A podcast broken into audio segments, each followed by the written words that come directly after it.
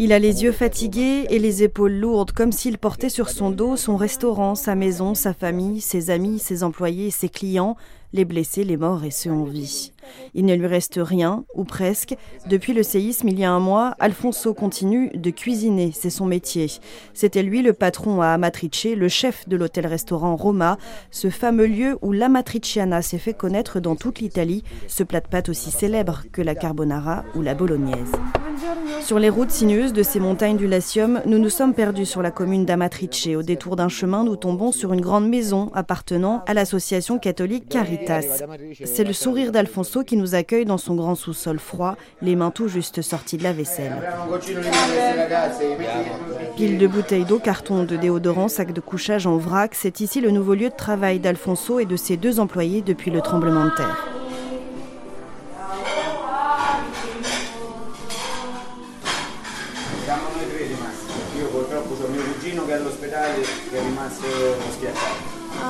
Mio zio, tutta la famiglia hanno tra virgolette 80 anni, 78, sono anziani quindi stanno fuori.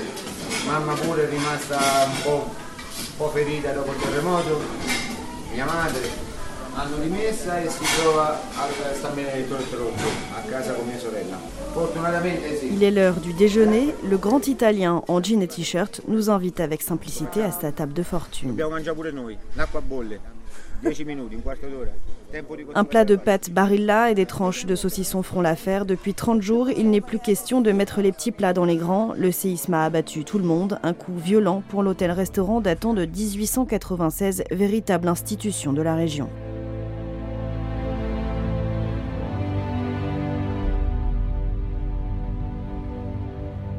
Le temps s'est arrêté à 3h36 du matin à Amatrice le 24 août. C'est même inscrit sur l'horloge du clocher de l'église, les seules pierres encore debout du centre historique, des rues rasées et des vies fauchées en 80 secondes. Ristorante è un, un paio di colonne, forse saranno implose, non lo so, è caduto praticamente di un piano. Si è abbassato di un piano sotto il livello della strada, poi dopo piano piano le successive scosse hanno ulteriormente aggravato la situazione e il locale pendeva verso la valle perché era situato in una zona panoramica di Amatrice, proprio sui monti della Laga ed era rinomato per la visuale oltre che per la matriciana. E purtroppo è andata così, è andata. Il lavoro fatto, diciamo, i sacrifici fatti da quattro generazioni, così sfumati con due minuti, insomma, è pesante, è una botta grossa. Purtroppo c'erano clienti, non sappiamo un numero preciso perché è tutto sotto indagine della magistratura, quindi non sappiamo il numero preciso delle- di quanti sono rimasti sotto. Sièges, tables, fourgons et un service d'assiettes et de verres, c'est tout ce qu'il reste du restaurant familial Roma. Aujourd'hui, c'est dans les cuisines de cette maison de la Caritas que Alfonso tente de faire revivre son activité. Come tutta matrice si è fermato tutto quanto da matrice, quindi non è questo il discorso. Poi c'è stata una settimana, dieci giorni per rimettere a fuoco tutte quante le cose, perché purtroppo anche dal punto di vista psicologico insomma la botta è stata grande, ecco.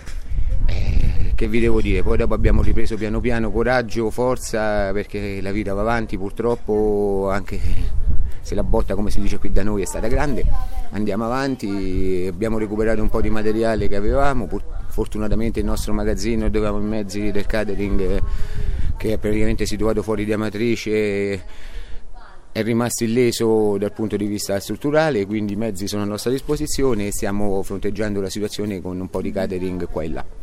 Facciamo qualche servizio ogni tanto.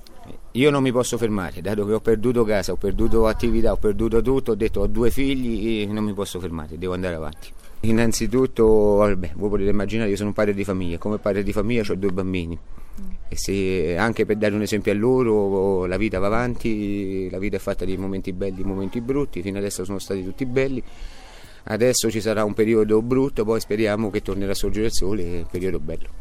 À 1000 mètres d'altitude, c'est l'hiver que redoutent le plus les amatriciens, encore nombreux à vivre sous tente ou dans des bungalows. Ce soir, Alfonso rejoindra sa famille, logée dans quelques mètres carrés. Sa maison, à lui, n'existe plus. 1200 mètres carrés rénovés pendant 8 ans pour 900 000 euros, qui avaient tout juste retrouvé leurs occupants un mois avant le séisme. Stiamo tutti quanti in camper, container, eccetera, che fortunatamente o sfortunatamente noi avevamo una piccola in dote praticamente al terremoto dell'Aquila, tre container e un camper e ci sono tornati utili a distanza di sette anni, insomma, ecco, questo è il discorso. Abbiamo lì, abbiamo subito approfittato di questa piccola comodità per il momento, ma adesso staremo un po' a vedere quello che succede, perché adesso arriva l'inverno, l'inverno di Amatrice, non l'inverno di Roma, meno 15, meno 20, neve, tutto il resto, quindi staremo un po' a vedere, perché in container e in camper non si può più stare. No.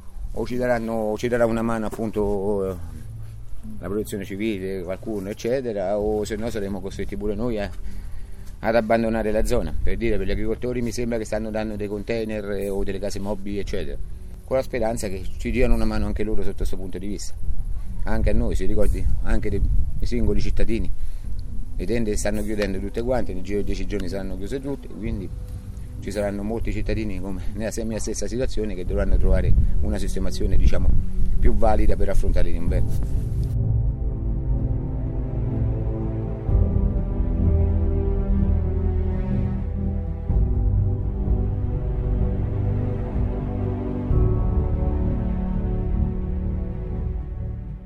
Io sono ancora qui, non ho accettato il trasferimento in nessuna casa oppure in albergo a San Benedetto, eccetera, perché voglio rimanere alla matrice, voglio stare qui, voglio, eh, io sono innamorato delle mie montagne e della mia terra e vorrei rimanere qui, ma per il momento i buoni propositi ci sono tutti, poi vedremo quello che succede. Quindi una struttura in legno dove poter passare l'inverno che è facilmente riscaldabile, che non abbia grossa dispersione, dove può vivere una famiglia con quattro, composta di quattro persone, ecco, questo qui. Perché nel camper purtroppo non si può vivere, nel camper ci puoi andare a dormire, ci puoi stare un'oretta che dici le cose, ma dopo che fai? Cioè o dormi o dormi perché altro, altre possibilità non ci sono, lo spazio è limitato quindi non puoi fare nulla non c'è una casa, dice che c'è un salottino, mi metto sul divano, guardo la televisione, questo e quell'altro. Per dieci giorni, un mese, due mesi, tre mesi, uno magari il sacrificio lo fa, ma dopo si inizia a diventare 4, 5, 6, 7 mesi, inizia a essere drammatica, cioè non è più vita questa. Quindi dovremmo trovare una soluzione. Il faudra attendre le printemps pour être relogé par la mairie, qui a promis des maisonnettes en bois à tous les sinistrés d'Amatrice. En attendant, la vie reprend par le travail. Alfonso et son équipe se sont donné une mission, servir à table dans les assiettes miraculées du restaurant Roma une quarantaine de clients. Un déjeuner copieux en plein air, organisé et payé par la Caritas dans le jardin de la maison prêtée par l'association.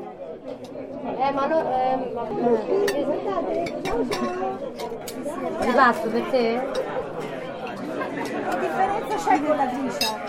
Questa è la gricia. Eh, Nessuna differenza. Con la carbonara c'è la differenza che qui manca l'uovo. C'est dans son camion rescapé du séisme qu'Alfonso retrouve ses galons de patron de la matriciana. Aujourd'hui, il cuisine la recette originelle de ces pâtes typiques de ces montagnes dont il a le secret.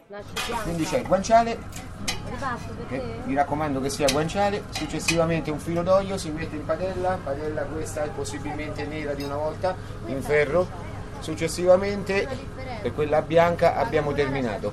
Si fa rosolare bene il guanciale, quando è bello croccante si mette da parte, si scola la pasta e si condisce. Questa è la matriciana bianca, volgarmente detta grigia a Roma, però è nostra, il nostro piatto tradizionale e originale, il piatto povero dei pastori abruzzesi, dato che la matrice era Abruzzo. Successivamente c'è stata l'aggiunta del pomodoro, aggiungendo a questo condimento il pomodoro viene fuori la matriciana rossa, che sarebbe questa qui.